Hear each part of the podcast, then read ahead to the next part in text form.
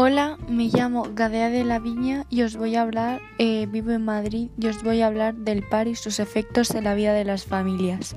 En España conocemos, eh, conocemos el paro, al desempleo y las tasas de personas sin trabajo del país, así como también al subsidio que perciben o pueden percibir de acuerdo con la ley las personas que estén en situación de desempleo, como señala la RAE.